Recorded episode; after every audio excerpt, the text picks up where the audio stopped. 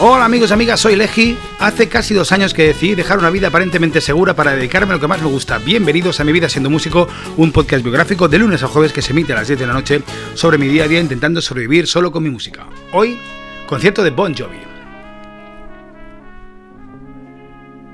Tengo la suerte en mi vida de tener gente que me rodea, que tiene luz, que son gente bella eh, y que me cuidan y que yo intento cuidar. Una de ellas es Mer, una amiga que tengo que ayer me regaló dos entradas para ver Bon Jovi. Y yo me fui con, mi chica, con Esther, a, ver el concierto de Bon Jovi. Eh, era en el Wanda Metropolitano, de teloneros estaban eh, en Marea y ellos se tocaban a las 10. Yo hace mucho tiempo que no voy a macroconciertos porque sí que es verdad que eh, siempre que voy acabo teniendo la misma sensación de que de que no lo he disfrutado, de que es demasiado grande, de que no veo y, oigo lo que quiero oír, ¿no? No, fui, no fuimos a ver a Marea porque prefiero ver a, Marea, me gusta un grupo que me gusta mucho, es un grupo que yo, hay discos que me han marcado muchísimo, como Besos de Perro, pero, pero quiero verlos cuando los vea, porque no los he visto nunca, los quiero ver en un formato un poquito más reducido, un poquito más pequeño, ¿no? Donde pueda al menos ver lo que está pasando y escucharlo con cierta nitidez. Eh, fuimos directamente a ver a Bon Jovi, que empezaron a las 10 súper puntuales empezaron con una postproducción espectacular de cómo era como que se llegaban a, España, España llegan a Madrid y una especie de líneas que representaban un poco como el camino que están recorriendo por todo el mundo, llegaban hasta el Wanda, atravesando todo Madrid y en el Wanda ya pues ya explotaba y, aquello, ¿no? Claro, es curioso también ver cómo la gente en ese momento no paraban de grabar, o sea, era todo lleno de móviles, lo cual sé que pienso, además yo tenía al lado un tipo que estaba con el móvil grabando y estaba mirando la pantalla del móvil. Y yo pensando, o sea, no se puede ser más gilipollas, tío. Que tienes delante una pantalla de 58 mil millones de píxeles y de, pulgadas, espectacular, grandísima. Y estás mirando lo que está pasando allí, lo estás mirando en el puto móvil. Eres un retrasado, me vas a perdonar. Lo siento, tío, pero de verdad, ¿no veis lo que está pasando delante? Bueno, es igual, es que me enervo, me enervo. Y así, y como eso, 50.000 personas o 40.000 personas en el, en el Wanda grabando a la pantalla. A una pantalla que después no lo van a volver a ver. Bueno, yo intenté guardarme eso en la retina, ¿sabes? Y verlo y disfrutarlo. Empiezan, eh, salen Bon Jovi, empiezan con el single de This House is Not for Sale. Eh, espectacular, después Knockout, eh, Bad Name.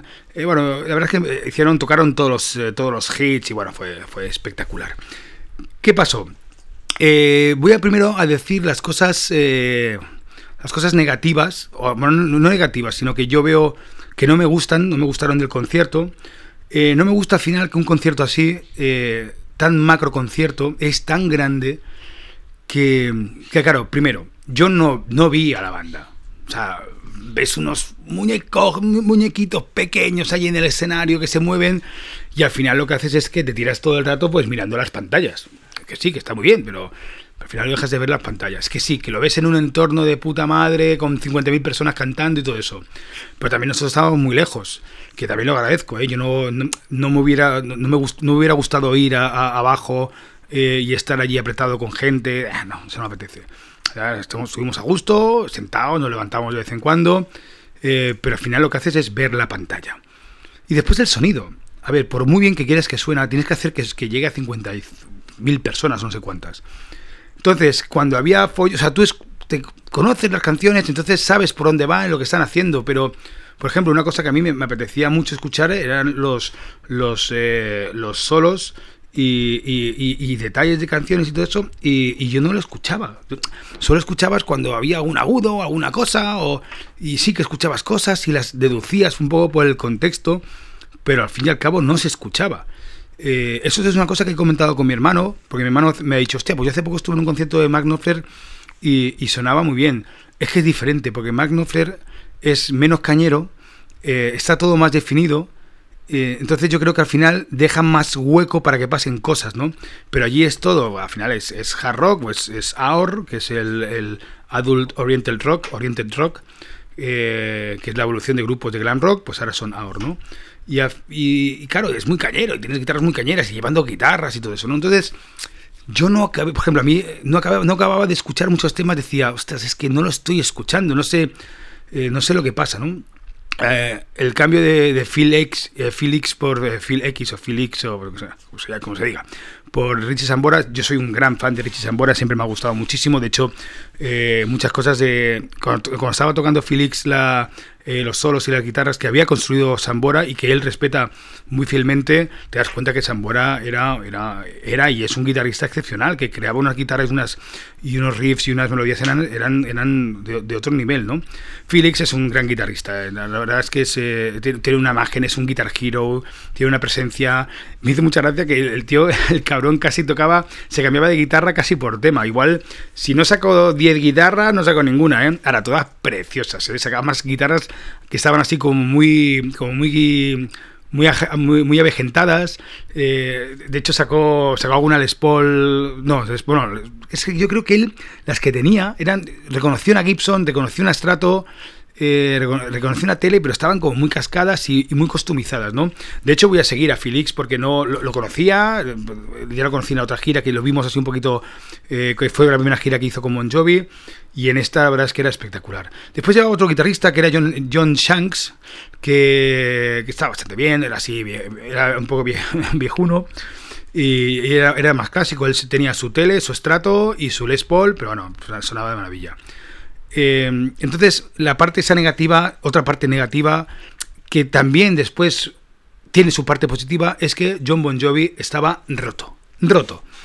No llegaba a la mitad de los temas. De hecho, hoy he leído una crítica en el país que se refería a esto. Y la conclusión final la comparto totalmente. No llegaba a la mitad de los temas. No llegaba. De hecho, no hace muchos gritos y muchas notas agudas, desafina muchísimo, muchísimo. Había momentos que estaba muy desafinado y que necesitaba todo el soporte de la banda por detrás. Y, yo le notaba, o sea, además Esther me lo decía, ¿no? Es que está sufriendo, es que él estaba sufriendo.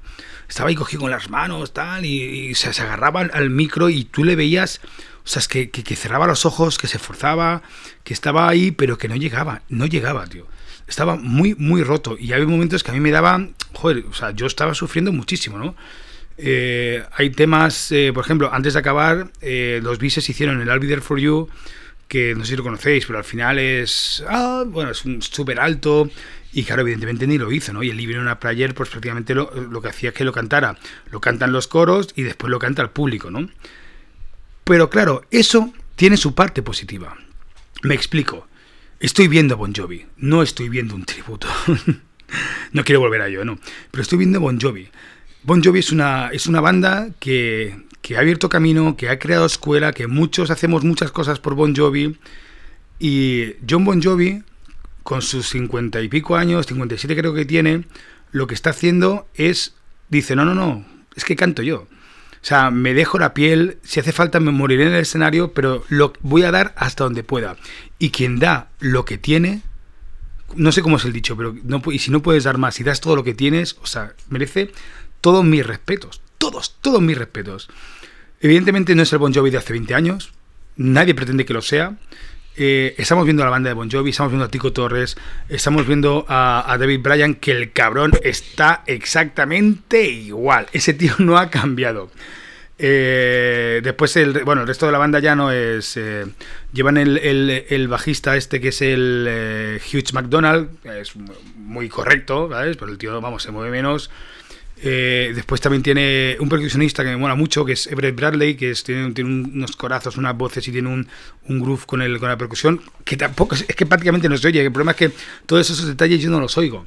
Claro, estoy convencido que cuando saquen el, DVD, si lo sacan de la gira, yo me lo pongo en mi casa con mi tele 50 pulgadas, me pongo ahí en la barra de sonido y lo voy a escuchar mucho mejor y lo voy a ver mucho mejor y seguramente lo voy a disfrutar mucho más.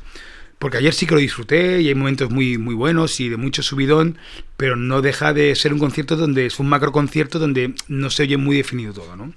La parte positiva es la que he dicho, que lo ha dado todo, la actitud que tiene es una actitud de rock and roll, es un tío ya mayor, coño, eh, los temas son muy altos y, el, John Bon Jovi estaba dándolo absolutamente todo.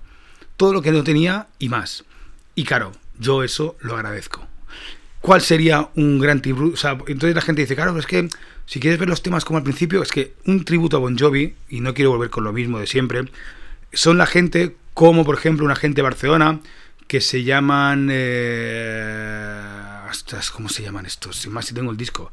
Me vais a perdonar un segundo que lo voy a buscar y como dice Carlos, cuando busco en el, en el, en el iPad se nota mucho que busco porque eh, ¿Cómo se llaman? Bueno, no sé, es un grupo de Barcelona que son muy buenos, que tienen, aparte ellos tienen un grupo tributo a Bon Jovi, pero aparte hacen su música, y su música suena a Bon Jovi, pero es que ese es el tributo, ¿no? Coger algo de alguien, intentar seguir esa evolución, ¿no?